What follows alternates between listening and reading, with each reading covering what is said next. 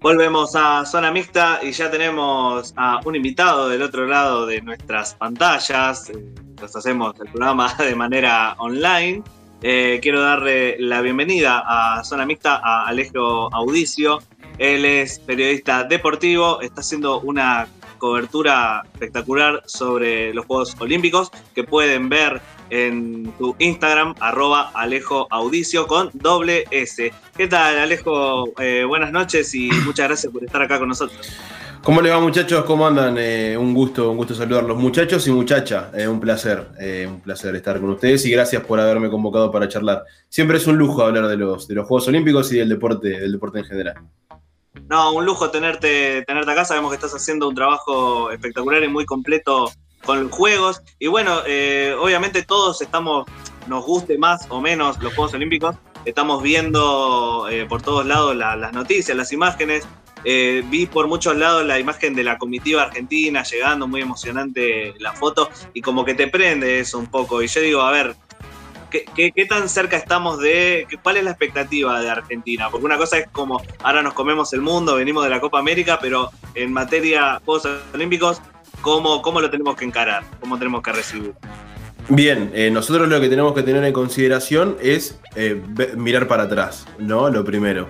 Eh, Argentina, por ejemplo, nunca ganó más de, tres medallas doradas en un, en un Juego Olímpico desde la época de oro, desde antes de Perón, cuando empezaron los juegos desde el 24 hasta el, 26, hasta el 55, más o menos en ese rango, eh, Argentina nunca ganó más de tres medallas de oro y, lo alcanzó en los últimos Juegos Olímpicos. Entonces, eh, me parece que hay que tener en consideración eso. Me parece que va a andar por ahí el número, no en, cantidad de doradas, pero sí en general en que pueda haber dos, tres, cuatro medallas, pero lo que sí hay que, hay que tener en cuenta también son los diplomas olímpicos, ¿no? que, que dan en casi todos los que dan en todos los deportes que se lo dan a los ocho mejores, eh, y eso, eso es importante, porque eso también marca, por ejemplo, a un chico em, como, como Gil en tiro, que, que compite mañana, eh, que fue diploma olímpico en los últimos Juegos. Y ya para mañana, por ejemplo, en previsiones que se hicieron desde antes de los Juegos de grandes medios, lo tienen en la consideración como que hasta de que podría llegar a ganar una medalla de una medalla no de oro, perdón, una medalla de bronce. Entonces, eh, creo que, a eso en cuanto a mirada al futuro hay que estar atento a eso también, ¿no? Pero me parece que eh, tenemos unos juegos en los que vamos a tener que prestarle mucha atención a, los deportes en equipo eh, y, me parece que la noche de hoy puede, puede que terminemos la, noche ya haciendo día con alguna, con alguna sorpresa. Parece que tenemos un problemita de conexión. Yo le recuerdo a nuestro público del otro lado que estamos hablando o intentando hablar con Alejo Auricio, el periodista deportivo que está haciendo una cobertura sobre los Juegos Olímpicos que se están desarrollando ahora en Tokio, después de un año que se tuvo que aplazar eh, los Juegos Olímpicos por el COVID. Eh, recién ahora se están pudiendo hacer.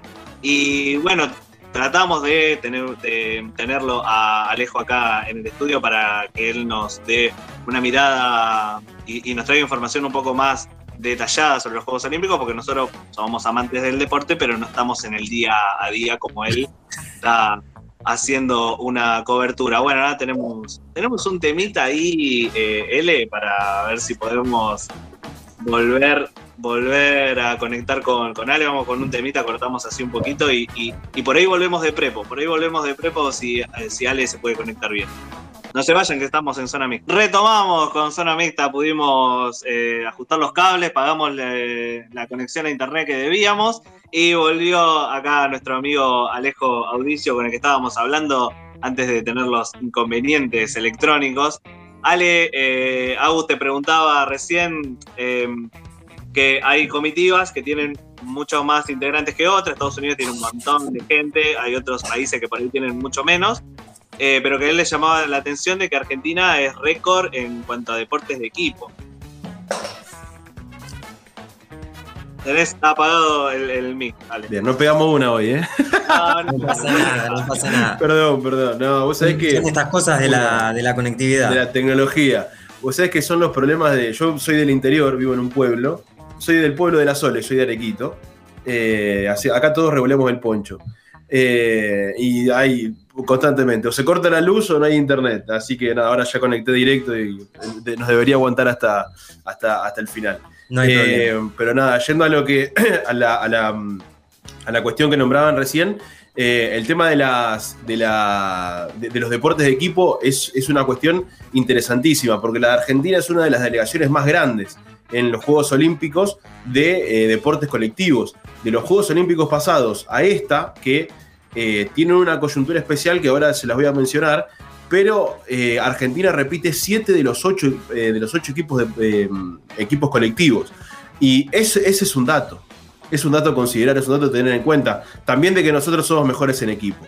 A, a diferencia de lo que se creía hace, hace mucho tiempo, que éramos mejor o que se hablaba mucho del individualismo Ale, argentino. Ale, Pero ¿cuál, es, sí, cuál es el que, el que no repite?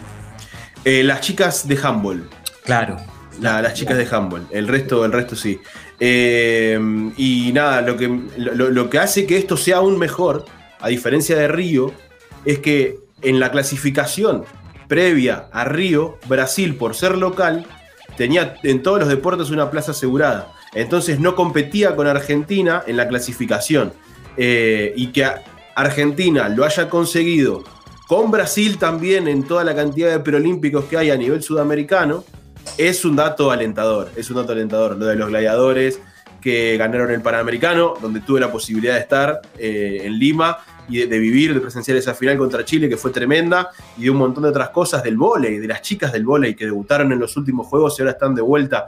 Eh, son cosas que son para enaltecer y para destacar muchísimo del deporte argentino. Obviamente. Iván. querías preguntar algo. Sí, yo quería preguntarte, mm, eh, no soy muy habitual de la ceremonia, por ahí sí veo a los deportistas argentinos, de hecho hoy la ceremonia no la vi por el horario, pero después cuando me enteré la particularidad de lo que pasó con la Peque, que, que llevó la bandera, la bandera olímpica. Con eso te quería preguntar dos cosas, si ya había pasado con otro deportista argentino y si además siempre hay un representante de los refugiados llevando la bandera olímpica, que fue algo que me llamó la atención, la verdad. Cuando vi que eran seis y que el sexto era refugiado, me pareció un hecho considerable. Sí, mira, los refugiados, el, el- el equipo de refugiados existe desde los últimos juegos, existe desde Río, Río y ahora. Dentro del equipo de los refugiados, por ejemplo, hay un sudamericano que es un venezolano, eh, que viene, bueno, con todos los problemas que tiene Venezuela, participa a través de, de- de ese, de ese equipo que, otro de, los- de los datos muy piolas de hoy, del equipo de los refugiados, fue que entraron después de Grecia. Entraron Claro. segundos en la ceremonia de hoy. Sí. ¿no? Eh, que fue, a mí me, pareció espectacular que le den esa trascendencia a gente que, que tanto lo necesita. Eh, pero nada, yendo a lo que, a lo que vos me decías, Iván, eh, no, no, no- no hay registro, por lo menos yo no lo tengo, un registro, registro anterior de un argentino estando en ese lugar. La PEC representó a América, Claro. a América con Estados Unidos, con Estados Unidos inclu- inclusive, con la posibilidad de que, de que elijan a Simon Biles, que va a ser una de las grandes, eh, de, la- de la- de las grandes estrellas de estos juegos, con Katie Ledecky, que también es otro de los nombres para ir familiarizándose en estos días, que para mí la va, la, va a descoser en, en natación, está llamada a ser la, Phelps, pero en versión mujer, ¿no? Entonces eh, va a competir encima con, con Delphi Piñatielo, así que la vamos a tener eh, más, más cerca todavía. Pero no, no, la verdad que lo, lo de la Peque marca de por sí su carrera, marca por sí su leyenda, su legado, que termina ahora lo deportivo, pero que nadie, ya nadie se va a olvidar de la Peque Pareto, no solo por lo que hizo arriba de un tatami, sino por, eh, por, por- por este legado, por, por- el lugar que le dieron entre tanta gente grosa y grande. Entonces además- me parece que eso es tremendo, sí. Además, Ale, que la Peque Pareto nunca pudo tener el honor de, de ser abanderada porque el judo arranca, eh, entonces no puedes estar cuatro horas este, Claro. ahí con, con la bandera y con todo lo que, lo que implica la ceremonia. Pero te quería preguntar y le doy paso a, a los chicos también para que vuelvan a preguntarte. eh, ¿Con qué nos encontramos este, con hombres y mujeres récords en la delegación argentina? ¿Quiénes son los que más Juegos Olímpicos tienen? Pues sabemos, bueno, Santiago Lange, no sé si, si estuvo, estuvo charlando con nosotros, pero después, ¿quiénes más tenemos? Bien, eh, bueno, primero Lange, que no solamente es el que más Juegos Olímpicos tiene ahora, sino que en la historia argentina superó a Juan Curuchet, que tiene seis. Otro de los recordman argentinos es eh, Luis Escola, con cinco, que cuando debute el, el, básquet no solamente se va a convertir en el deportista con más, eh, uno, el segundo deportista con más Juegos Olímpicos de la delegación argentina, sino en el basquetbolista con más Juegos Olímpicos de toda la historia con cinco. Increíble. Lo, de escuela es, increíble.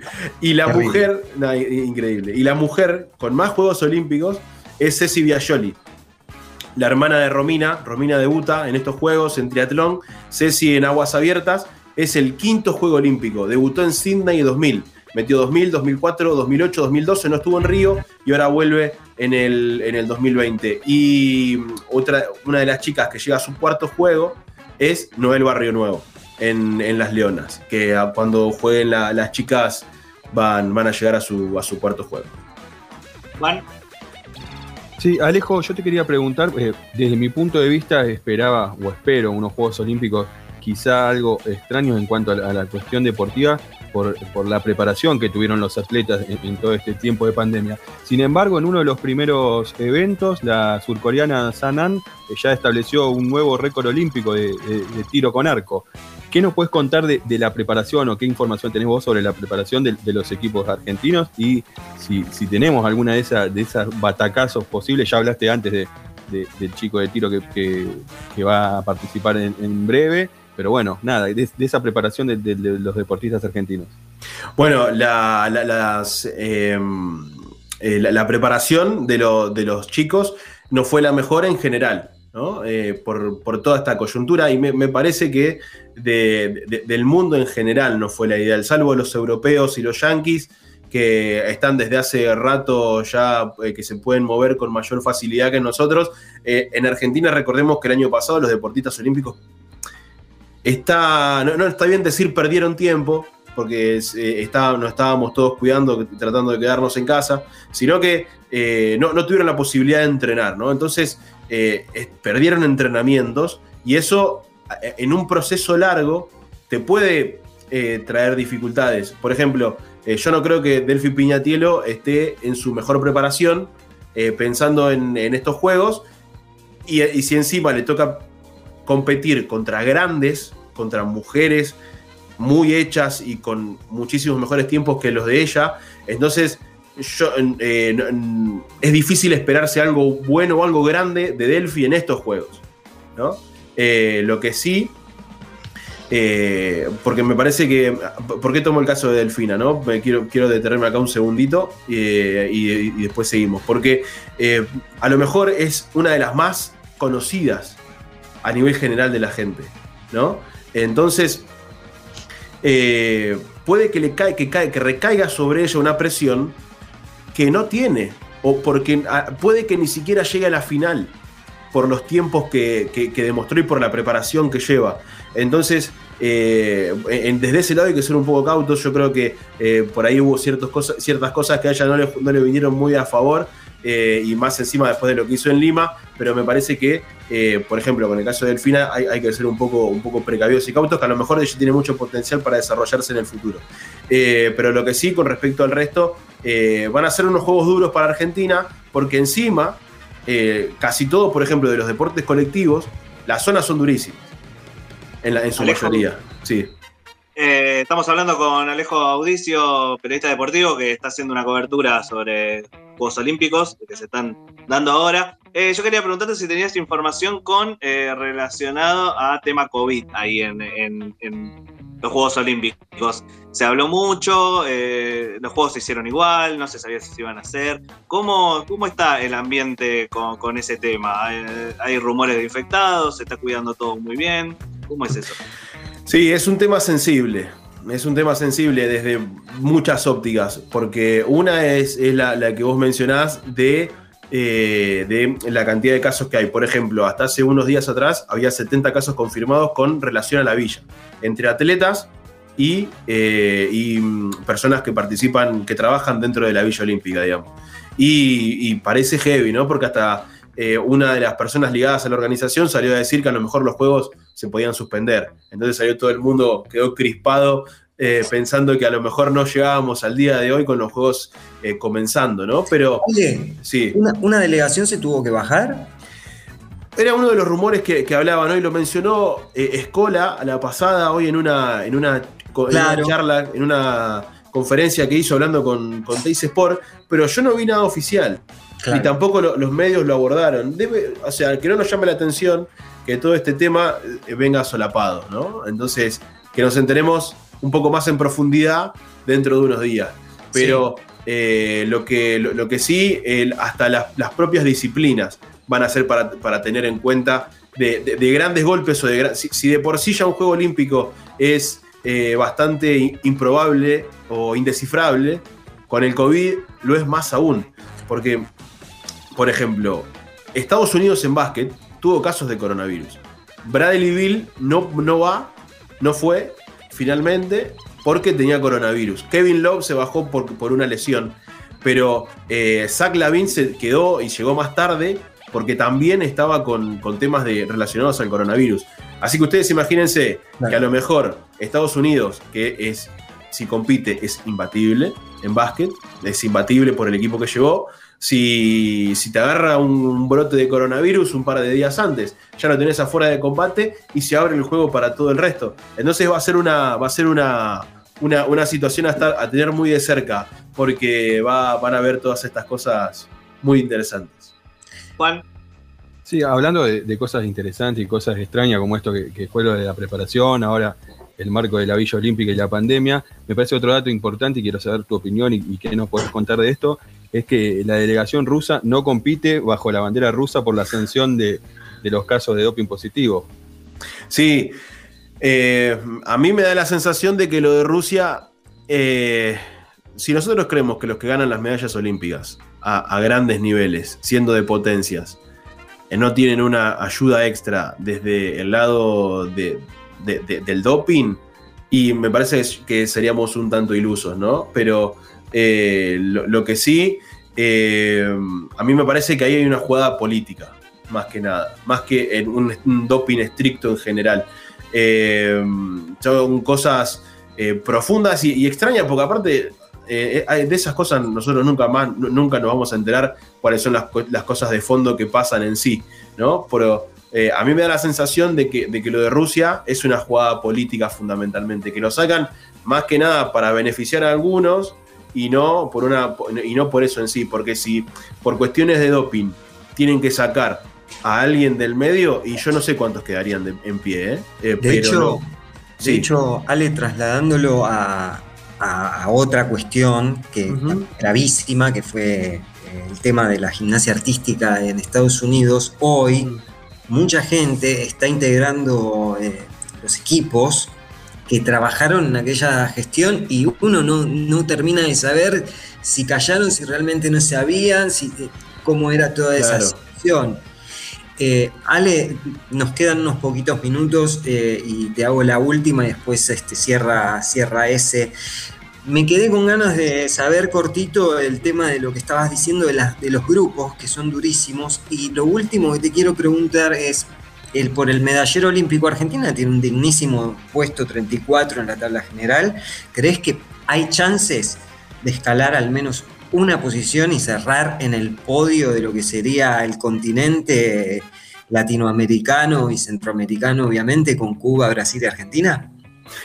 Y eh, arrancando desde, de- desde atrás hacia, hacia el final, eh, ojalá, ojalá, ojalá. Es, es complicado porque justo esos, esos países tienen muchas, muchos deportistas de alto rendimiento, de alto nivel, de alto calibre, que compiten en deportes individuales y en los que más medallas reparten. Entonces, eh, por ahí se puede complicar un poco, mirándolo de- desde ese lado, porque por ahí Colombia tiene buenos eh, buenos atletas, en, atletismo hablando ¿no? de- directamente. ¿no? Entonces, eh, por ahí hay cosas que se nos pueden complicar un poco más que nada desde ese lado. Y, por ejemplo, Cuba tiene a, López, bueno, ahora no me acuerdo el nombre, pero que es, que, es eh, luchador y ganó todos los Juegos Olímpicos en los que compitió y ahora va por otra medalla más, quizá en la víspera de su retiro también.